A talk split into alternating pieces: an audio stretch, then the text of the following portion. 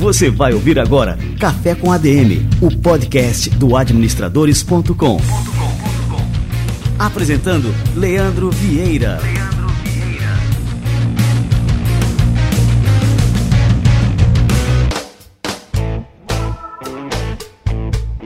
Fala galera, está no ar mais um Café com a DM, a sua dose de cafeína nos negócios. E hoje nós vamos falar sobre um assunto que é super importante no mundo do marketing, no mundo das empresas, o mercado de luxo. Você vai aprender a como empreender e a como criar grandes negócios nesse mercado. Nós vamos receber aqui a Manu Berger, que é fundadora do Terapia do Luxo, e ela vai falar sobre o mercado de produtos e serviços high-end e seu potencial no Brasil. Daqui a pouquinho a Manu Berger chega por aqui, fica ligado.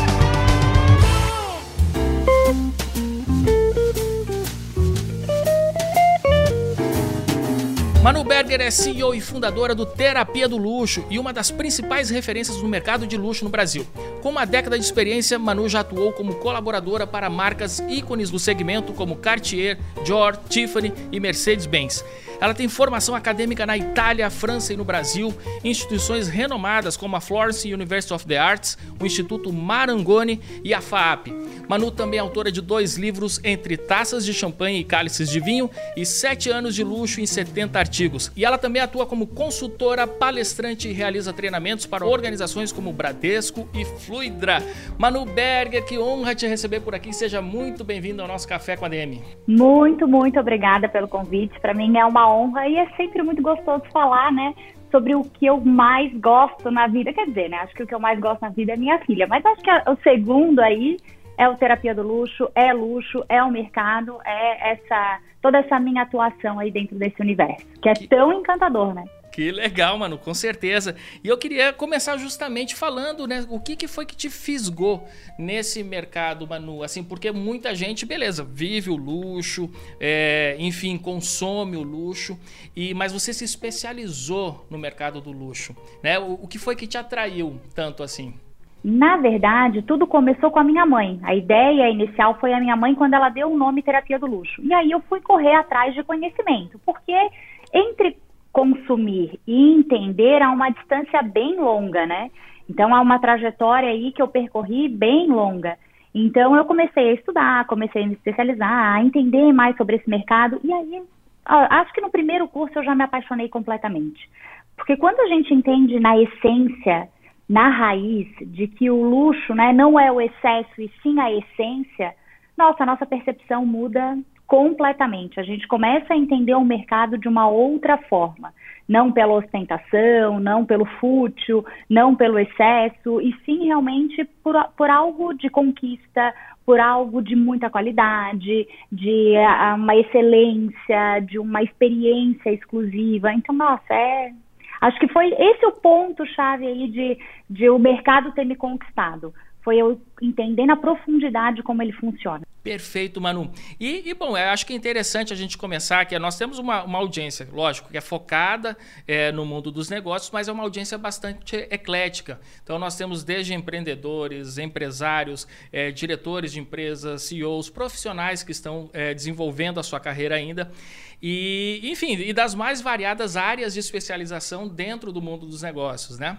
E, enfim, aí eu queria começar conceituando né, o que, que é o luxo, o que, que é o mercado do luxo, é, quais são as características desse mercado, é, é, é simplesmente uma questão de posicionamento, é, de precificação, enfim, aquelas coisas que a gente aprende na escola do marketing, né? Aí eu queria que você conceituasse aqui para gente, Manu. A gente fala, né, que ah, o mercado de luxo, o segmento do luxo, mas eu sempre gosto de comentar e refletir sobre isso, que para mim o luxo é muito mais do que um segmento. Ele é o melhor que qualquer segmento pode oferecer. Então, quando a gente entende dessa maneira, a gente percebe que qualquer segmento pode se apropriar desse conhecimento. Então, e quando a gente entende essa evolução de luxo, porque se a gente olhar no dicionário, a gente vai ter aquela coisa rígida do excesso, da pompa, da fantasia, do brilho. E na realidade, hoje a gente percebe o luxo como algo extremamente individual. Se a gente for contar a história do luxo, for aí elencar né, todas as fases que o luxo passou, hoje a gente pode dizer que a gente vive o luxo realmente um luxo mais individual, um luxo que a gente olha internamente tanto para uma marca quanto para o consumidor, porque cada um tem a sua percepção. Se a gente perguntar aí para toda a audiência o que é luxo para você, cada um vai dizer uma coisa. Virou algo muito subjetivo, muito além de um produto. Enquanto a gente, quando a gente entende isso, que o luxo vai além de um produto, a gente consegue colocar no nosso dia a dia, no nosso negócio, no nosso atendimento, independente do preço. Porque o luxo também está relacionado a valor, não ao preço. Ótimo. Olha, essa é uma diferença aí que a gente deve frisar né, e deixar bastante claro.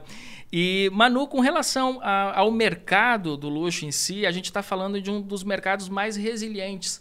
Né? Então, assim, por exemplo, nós passamos recentemente pela pandemia e o mercado do luxo ele, ele se manteve né, estável, talvez até crescendo. Você pode é, trazer aqui dados né, de como foi o comportamento do mercado de luxo durante essa esse período. Mas o que, que explica essa resiliência do mercado de luxo? Na minha percepção, o que explica essa resiliência é conhecimento. Então, o mercado de luxo, ele sabe para quem ele está trabalhando e ele sabe quem ele é. E ele é né, gigantesco aí, tem mais de 100 anos, se a gente for parar para estudar cada marca de luxo, tem marcas centenárias, que já passaram por diversas situações como essas. Então ele consegue entender e consegue se programar e ver a logística de como ele vai oferecer e o que ele vai proporcionar para o cliente dele dependendo da diversidade. E na pandemia, né, a gente fala do crescimento, fala de dificuldades, fala de tudo dentro do mercado de luxo, mas o que a gente tem que entender é que é um mercado que também passa por crises, que também tem dificuldades, mas por ele ser resiliente, ele tem mais, fo mais força para se reerguer. Ele tem mais base para dizer, opa, vou por esse caminho agora. Ele é mais ágil nesse sentido, porque realmente ele tem essa, essa resiliência dentro do DNA dele, né? por conta de, todo, de tudo que ele já passou, né? Por conta de tudo que ele já viveu. Então, eu, é, é, eu acho assim, a gente, ah, não existe é, dificuldade dentro do mercado de luxo, ah, é, é, sempre tudo muito tranquilo. Eu, eu não acredito nisso e vejo isso, né, claramente. Eu vejo que isso realmente não acontece. O que acontece é uma, uma força maior e uma, uma facilidade de, de adaptação maior por conta do tempo, por conta do conhecimento, porque as marcas de luxo, elas conhecem na profundidade quem elas são e que, para quem elas estão atendendo. E se por acaso o mercado mudar, o cliente mudar, elas vão estudar na profundidade. E quando eu falo na profundidade, é saber exatamente o que aquele cliente quer. Não é só lá aquela coisa que a gente, né, antes tinha homem, mulher, faixa etária, uh, loiro, moreno, é, isso, aquilo. Não, não é mais isso. É realmente conhecer na sua profundidade. O mercado de luxo, ele faz isso, ele vai no detalhe porque o luxo está nos detalhes. Então ele vai no detalhe, então é isso que dá essa força para ele, né? Para que cada vez mais ele tenha essa resistência. Uma vez eu eu estava conversando com uma pessoa que super leiga no assunto, assim, a gente falando, e nós chegamos no, no assunto da Chanel. E eu comecei a contar sobre a Chanel, e aí a pessoa me perguntou quantos anos tem a Chanel, onde ela mora. Eu achei aquilo tão incrível, tão incrível, eu disse, então, deixa eu contar, vou te contar um segredinho. Já faz muitos anos que Chanel faleceu dela, nossa, eu tenho a sensação de que ela está viva. Eu disse, é, olha, olha como isso é importante a gente ter essa percepção dentro do mercado de luxo, né? A ponto de as pessoas hoje acharem que a, a Chanel está viva. Porque é, tão forte, o DNA é tão forte, a sua essência é tão forte, o conhecimento da marca é tão forte, que isso perdura, que isso vai além, né? Com certeza. E eu acho interessante também a, a gente falar sobre o mercado de luxo, que é, eu tenho essa impressão que muito, muito do que a gente vê no mercado, e isso em todas as camadas, né, em todos os posicionamentos de lojas, de marcas, é, é muito do que a gente vê deve ao mercado de luxo, né? Enfim, a a criação das tendências, a criação da, das modas e tudo mais, tudo começa no luxo e essas outras camadas do, do mercado, esses outros posicionamentos vão copiando. Então você vê, por exemplo, vou citar aqui alguns exemplos de Zara, outras lojas de departamento, Renner, tudo mais. É, tudo que tem ali nasceu anteriormente né, através do, da criação das grandes marcas de luxo, né, as, as maiores do mundo. É, como, é, como é que você enxerga, então, essa importância né, do luxo como um balizador de todo o comércio, né, de todo o consumo? Eu acho isso fantástico, isso é uma das coisas que mais me encanta dentro do mercado, né? Ter o poder da tendência. Então, é ele que dita a tendência. E quando a gente fala da tendência, não é só de, sobre cores, sobre modelagem ou sobre o produto, mas sim sobre todo o posicionamento. Eu me lembro na época da pandemia que a hora que começou a fechar tudo, eu comecei a realmente a estudar ali o que, que cada marca estava fazendo e comecei a ver as ações que eles estavam promovendo, né, de que forma eles estavam contribuindo para que aquilo passasse de uma maneira mais leve, mais rápido, as doações para determinados é, instituições. Então eu acompanhei aquilo de perto e depois eu acompanhei a tendência das nossas marcas fazendo isso. Então é, é, tão incrível e as marcas sabem desse poder que elas têm e sabem dessa responsabilidade, muito mais do que poder, a responsabilidade de que elas estão ali sendo vitrine para algo que outras marcas irão vir fazer. Não só da questão do produto, mas sim da estratégia, sim do relacionamento. Tanto é que hoje a coisa que eu mais faço né, é treinamentos é mostrar para o mercado, para essas pessoas, o que, que o mercado de luxo faz e como que a gente pode colocar no nosso dia a dia. É quebrar essas barreiras. Porque a gente ainda tem a barreira de que luxo é só moda, de que luxo é fútil, de que luxo não é para mim, de que eu não vou consumir luxo, não adianta, de que luxo é caro. E na realidade não, o luxo tem muito a nos ensinar, ele é acessível, o conhecimento de luxo é acessível e deve ser acessível porque a gente aprende muito com ele para aplicar na nossa realidade. Ah, claro, uma Tiffany vai fazer um colar que custa, nossa, uma fortuna e ele é único na exclusividade dele. Ok, como que a gente pode aplicar a exclusividade no nosso negócio, na nossa realidade? Com o dinheiro do nosso investimento, do que a gente tem planejado para aquele ano dentro da nossa empresa. É isso que a gente tem que fazer. É se apropriar do que eles fazem, dessas tendências que eles ditam e trazer para a nossa realidade, quebrar essa barreira e trazer para a nossa realidade, fazer acontecer dentro do nosso perfil de negócio para o nosso perfil de cliente. Pô, bacana isso que você falou. E aqui você estava falando e eu estava imaginando é, que muitas das marcas de luxo, elas são, como você falou, são marcas centenárias ou têm décadas e décadas né, de, de existência. Você acha que é possível, mano, agora construir do zero uma marca nesse segmento de luxo posicionar como um, um, produto de alto padrão e, enfim, despertar nos consumidores esse mesmo desejo, nessa mesma é, fixação que muitas dessas marcas né, causam nas pessoas? Eu acho que tudo é possível.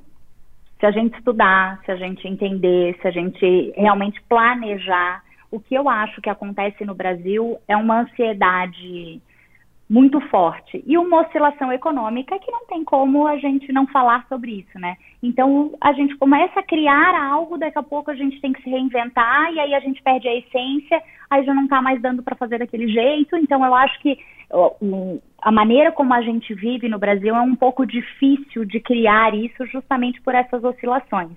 Mas a partir do momento que a gente acaba com a ansiedade, senta, sabe que não vai ser assim, ah, aconteceu, né? Porque uma marca de luxo não aconteceu assim. Ela demorou para acontecer. E ela foi resiliente, ela foi persistente, ela foi atemporal. Né? Um dos atributos do mercado de luxo que eu gosto muito, a temporalidade, a capacidade que as marcas têm de permanecer relevantes na evolução do tempo. Então, tudo isso a gente precisa analisar. Mas todo mundo tem condições de criar uma marca de luxo. A gente só tem que ter paciência, muito conhecimento e tá ali um investimento razoável, vamos dizer assim.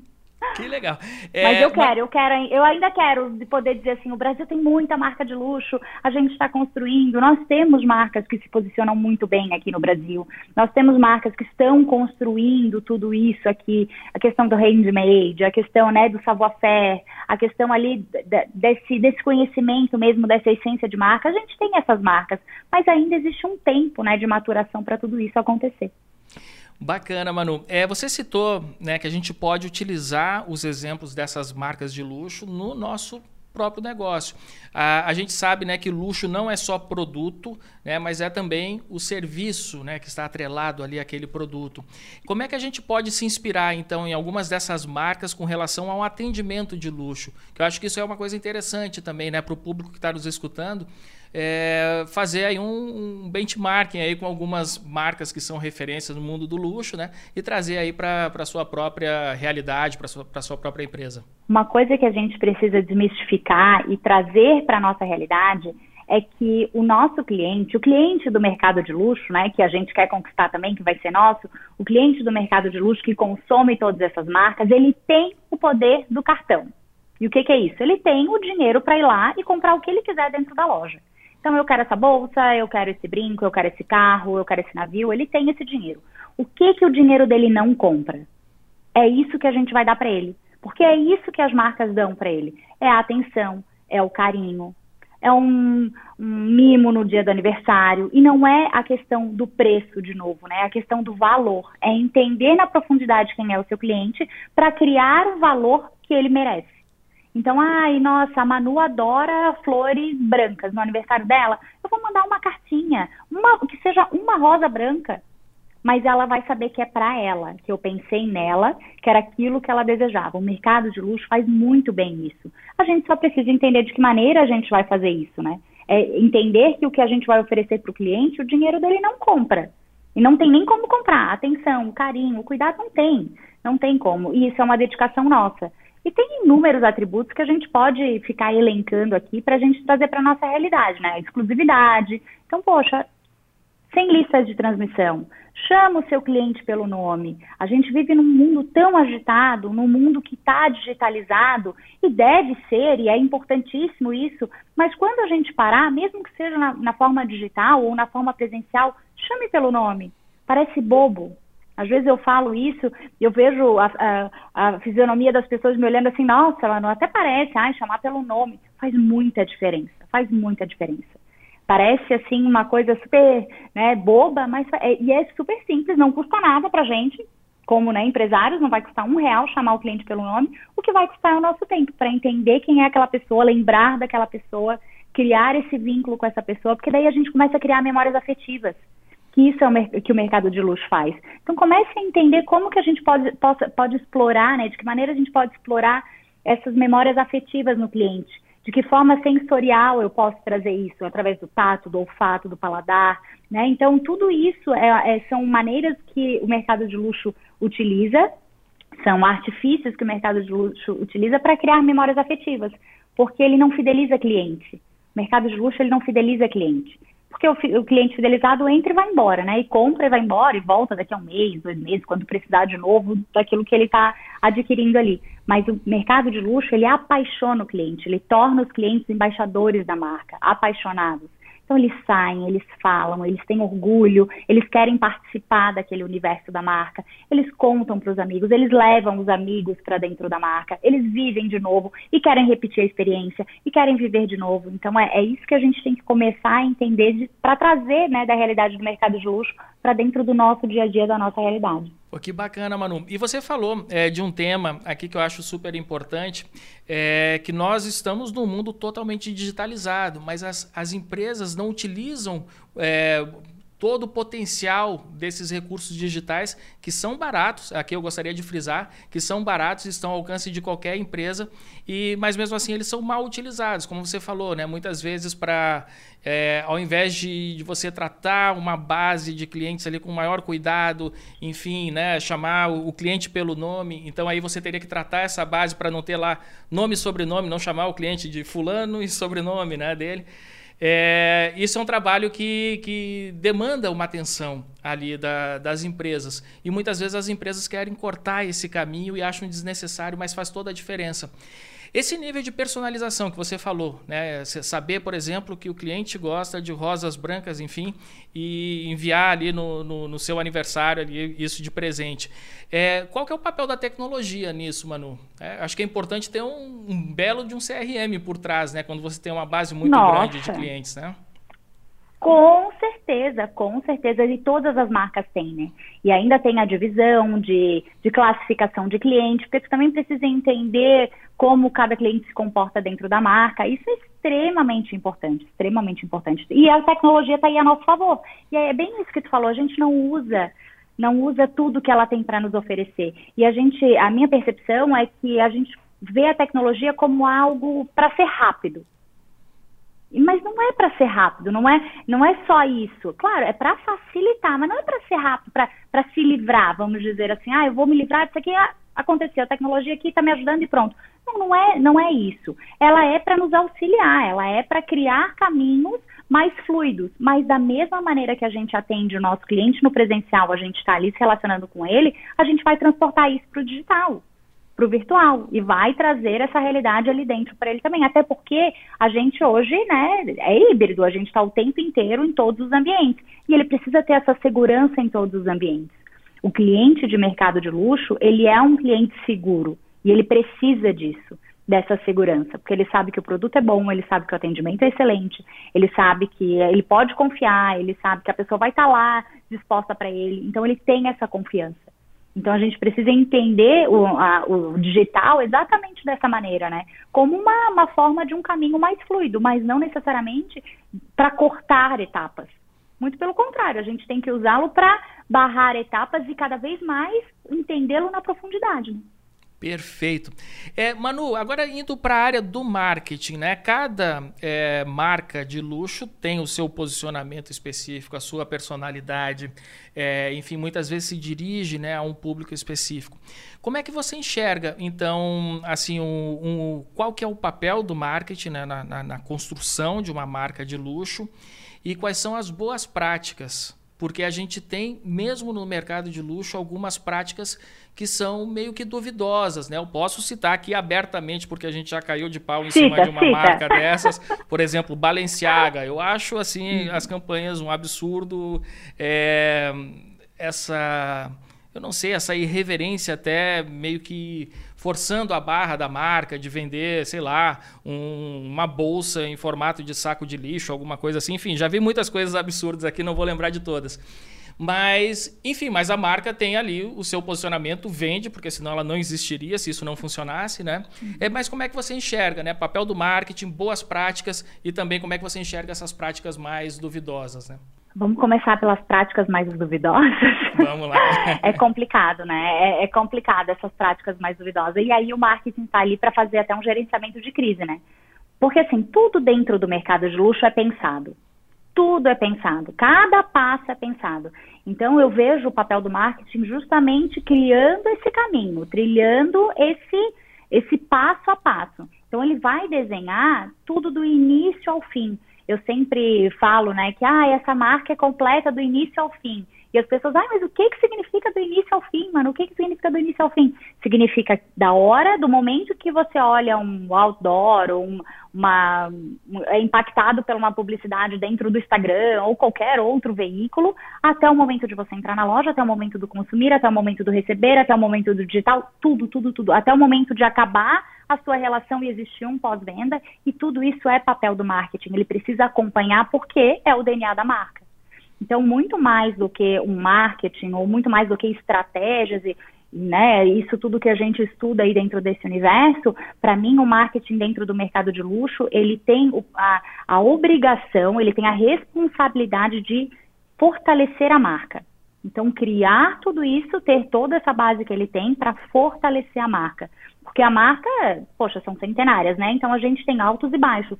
E é papel dele cada vez mais mostrar, olha, eu preciso dessa conexão com essa conexão para colocar ela de novo. Olha, tá desse jeito. Olha, gerenciamento de crise. Não deu certo essa nossa estratégia de lançar um saco de lixo aí. O que, que a gente vai fazer? Quem é o nosso público? Como que a gente vai criar estratégias para trazer o público para perto da gente, o que a gente vai fazer para conhecê-lo na sua profundidade. Então, para mim, ele tem o papel realmente de, de detalhe, de detalhe. É ali o, sabe, aquele, aquela, aquela alfinetadinha o tempo inteiro. Ei, quero ver isso. Ei, quero ver aquilo. Ei, quero, porque ele vai cuidar exatamente de tudo que a gente está vendo. E, e, com relação às novas gerações, Manu, né, a gente vê, a gente sabe né, que muitas dessas marcas é, se dirigem a um público mais maduro. E esse público vai envelhecendo naturalmente. E como é que eu posso, né, com uma marca de luxo, atrair esse público mais jovem? O público, enfim, que, que ainda não está consumindo essa marca, mas que vai ser o consumidor do futuro. Como é que a gente pode criar uma relação emocional de, desse futuro consumidor com essas marcas? Esse público está mudando bastante, né? A gente está vendo aí os TikTokers, os YouTubers cada vez mais ganhando dinheiro mais cedo, essas novas profissões sendo surgidas e eles cada vez mais tendo esse potencial de compra. Então as marcas elas estão tendo que se rejuvenescer, elas estão tendo que se comunicar com esse público, mas ao mesmo tempo não pode perder a conexão com outro público. Mas o que eu vejo muito e muitas marcas fazem isso são estratégias para as crianças, muito mais do que para esse novo público aí que está ganhando dinheiro mais cedo, é para as crianças. Então, eles estão atentos até o antes disso, porque esse pessoal agora jovem que está ganhando dinheiro já está vindo no embalo da comunicação do pessoal que já vive no mercado de luxo. Mas a minha filha, por exemplo, que tem quatro anos, ela já começa a ser impactada por essas marcas. Essas marcas já criam estratégias para elas serem impactadas. Então, ah, a gente vai numa Cartier, por exemplo. Estou aqui né, pensando, a gente vai numa Cartier, por exemplo. Ah, enquanto o meu marido está vendo um relógio, eu estou vendo um brinco, a minha filha ganha um, um caderno para desenhar com imagens da Cartier, com a logo da Cartier, com lápis de cor da Cartier. Então, ela está ali, o tempo inteiro criando aquela relação. Tem shoppings, os shoppings são grandes, grandes exemplos disso. Eles fazem festa de Natal, eles fazem festa de Dia das Crianças, eles fazem, tem um shopping em Curitiba que faz até festa do pijama, as crianças dormem dentro do shopping. Olha as memórias que elas estão criando né, dentro daquele shopping. Quando elas crescerem, o que elas vão pensar? Que shopping eu vou? É aquele. Não vou para outro.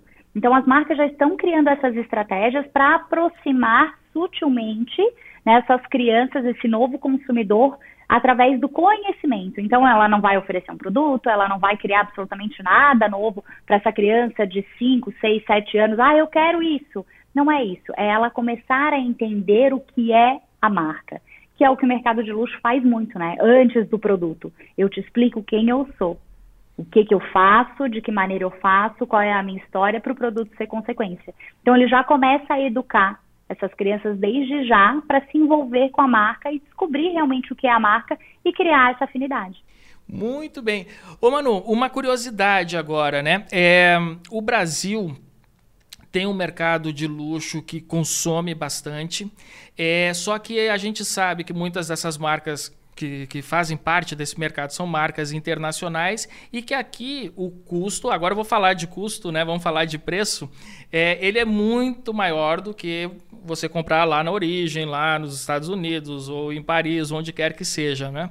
E esse público é, geralmente tem, é o público que viaja, é o público que sai do Brasil, enfim, e que tem condições de consumir direto lá, comprar da fonte mesmo. É, isso não, não representa um risco para essas marcas aqui no Brasil no momento que o consumidor passa a, a, a refletir sobre a questão: por que, que, eu vou pagar cinco vezes mais aqui no Brasil se eu posso, enfim, né, viajar, ter um lazer tudo mais e, enfim, consumir é, muito mais barato lá fora?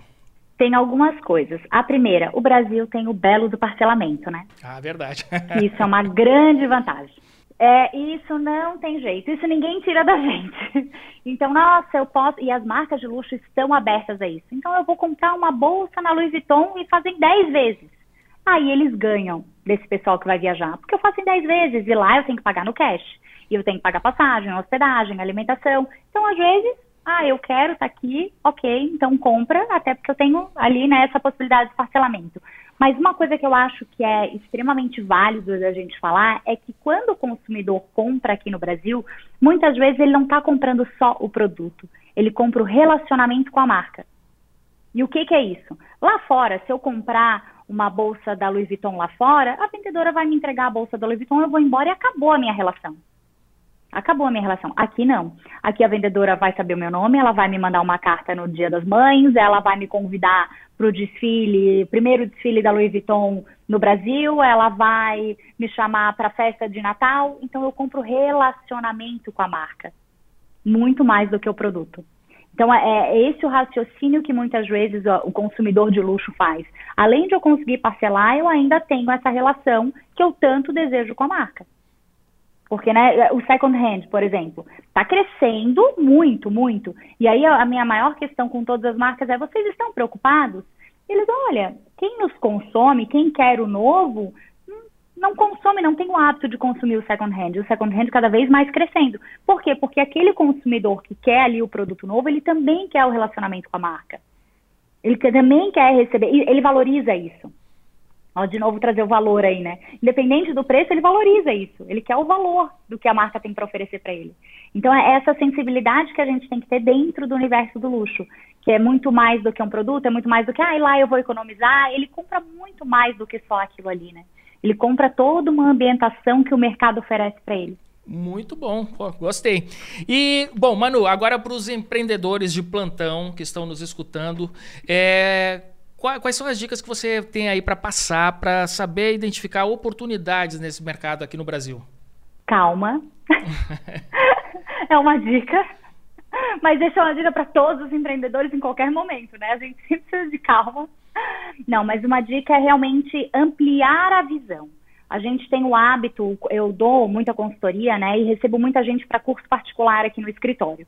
E aí o que que acontece? A pessoa vem assim, ah, eu vou, eu vou trabalhar com joia, então eu só entendo de joia, eu só falo de joia, eu só estudo joia. Não, amplie os seus horizontes. Vá para outros mercados, circule, é, se abasteça de outros mercados completamente diferentes, porque aí é que vai vir uns insights que você vai conseguir entender na profundidade quem é o seu cliente, porque o cliente que vai comprar a, sei, a Ferrari vai comprar a sua joia, então entenda isso, faça essas ligações. Eu tenho é, percebido muito essa questão de que o empresário ele acaba ficando fechadinho na sua caixinha. Então abra essa caixa, vá para fora e visite outras caixas, né? Visite outros ambientes para se abastecer disso. Conhecimento é outra dica que eu sempre dou, assim, e que eu valorizo muito, né? Leia muito, estude sobre esse universo, entenda quem é Louis Vuitton, quem é Chanel, quem é Mercedes, quem é Audi, quem, todas essas marcas, todas as marcas que você gosta, entenda quem é Zara, entenda uh, quem é Osklen, né? Que, poxa, olha só o que Osklen faz no Brasil, olha o que, que eles proporcionam pra gente, né? Trazendo aí couro de pirarucu, como eles trabalham a sustentabilidade. Então entenda, entenda tanto quem está aqui, aqui dentro do nosso país, como quem está lá fora e tem mais de 100 anos, para que cada vez mais a gente consiga trazer isso para a realidade, quebre essa barreira. Então, se você quer e tem o desejo de se posicionar no mercado de luxo, de trabalhar com esse universo, ou de ter ideias em relação a esse universo, quebre essa barreira. Né? Tire essa, essa parede da frente de que o luxo não é para mim, luxo é o excesso, luxo é só brilho. Não é, não é. Luxo é conhecimento. Ele traz esse DNA muito forte dentro desse mercado. E acho que é isso. Muito bem, nós tivemos aqui uma aula com Manu Berger sobre o mercado de luxo, uma das principais especialistas no Brasil. Manu, você costuma é, levar uma, uma, turma também para estudar o luxo lá fora, né? Conta um pouquinho aí dessa, dessas experiências. Nossa, é bom, hein? Essa viagem é boa. Então, quando a gente fala de luxo, é difícil, né? A gente tangibilizar, porque o luxo é muito intangível. Tanto é que a gente falou, falou, falou, e eu tenho certeza que um monte de gente vai ficar, tá, mas e agora? Para que lado eu vou? Para que lado eu vou? E isso acontece diariamente, porque a gente precisa tangibilizar o intangível do mercado de luxo. E a proposta do curso é em Paris, eu vou duas vezes por ano, é justamente essa, tangibilizar. Então é a gente vai para lá, são turmas super pequenas, de cinco pessoas. Eu tenho lista de espera, porque né, são só cinco pessoas, e a gente já começa a viver uma experiência aqui no Brasil. Então, a gente tem um dia de aula aqui no Brasil, onde diversas marcas brasileiras oferecem uma experiência para a gente falar sobre posicionamento, falar como elas se adaptam, a, né, adaptam o mercado de luxo para dentro da realidade delas. Depois, nós vamos a Paris e vivenciamos três dias, mas três dias que é corrido, começa às nove da manhã e vai até às nove da noite, para realmente entender em loco o berço do mercado de luxo. Então, são visitas guiadas, são masterclass, são, são coisas extremamente exclusivas. Então, é desde ver uh, como funciona a tapeçaria da França, que abastece só o governo francês, a, a, ir a determinados lugares com a Louis Vuitton, a, a, ter uma experiência dentro da Cartier, não é uma experiência de consumidora. Não é entrar lá e eu consumi aqui, eu tive esse conhecimento, esse não, não, é entender os bastidores. Não, é, eu tenho uma frase, né, que é nós vivemos a realidade para o cliente viver o sonho. Inclusive, é uma frase patenteada minha. E é isso, é viver a realidade. É viver a realidade de todas essas marcas. Então, às vezes, a gente até acaba se frustrando um pouco. Nossa, é assim que faz. Nossa, é desse jeito. Meu Deus, e agora? Para que lado eu vou? Porque é para viver a realidade, para a gente voltar, conseguir aplicar e oferecer o sonho para o nosso cliente. Então, a ideia do curso de Paris é justamente essa: ir lá no berço, entender a essência do luxo, de como eles trabalham, porque é comum, né? A gente anda na rua, tem no metrô alguém com uma sacola gigantesca da Dior branca, sacola branca, e coloca no chão. Aqui a gente guarda a sacola, né? A gente vai na, na, na Dior, compra a sacola, guarda, coloca em casa, num quadro, tá lá, ninguém usa essa minha sacola. E lá não. Por quê? Porque eles têm isso no dia a dia deles. A, a gente vê publicidades estampadas na cidade inteira, independente do bairro. Aqui, se a gente vê num ponto de ônibus uma publicidade da Tiffany, a gente quase cai duro para trás e fica todo mundo falando: Meu Deus, que absurdo! Porque lá eles entendem que o luxo é para ser apreciado, é uma obra de arte, não só um produto ou um mercado, né? Todo mundo tem que se abastecer disso. Então é, é justamente para lá para viver essa experiência, para entender a essência do mercado. Sensacional! Bom, e eu já vou deixar aqui a recomendação para os nossos ouvintes para seguir o seu Instagram, é o arroba Manuberger, é isso? Manuberger, isso mesmo, arroba Manuberger. Muito bem, e para saber cada vez mais sobre o mercado de luxo, Manu, muito obrigado aqui pela aula que você nos deu aqui hoje no Café com a DM. Tenho certeza que nossa audiência aqui curtiu demais e eu aprendi demais aqui contigo hoje. Obrigado mesmo, viu, Manu? Eu que agradeço, e me chame sempre, adoro falar. Ah, que bacana! Obrigada. E você você, o que você achou deste episódio do Café com a DM de hoje, turbinado de cafeína aqui com o Manu Berg. Eu curti demais e já vou pedir para você que curtiu também para compartilhar esse episódio com seus amigos, manda lá no Instagram, marca a gente no arroba Café com a DM, no arroba administradores, marca, marca também a Manu no arroba Manu Berger e faça esse conhecimento que foi compartilhado aqui hoje, é, tocar em mais pessoas, né? Manda para seus amigos, a gente vive na era do compartilhamento, a gente não pode ficar só pra gente com aquilo que a gente aprendeu, a gente tem que passar adiante esses conhecimentos. Então manda ver e na semana que vem a gente volta com mais cafeína para vocês. Combinados então? Então até a próxima semana em mais um episódio do Café com a DM, a sua dose de cafeína nos negócios. Até lá.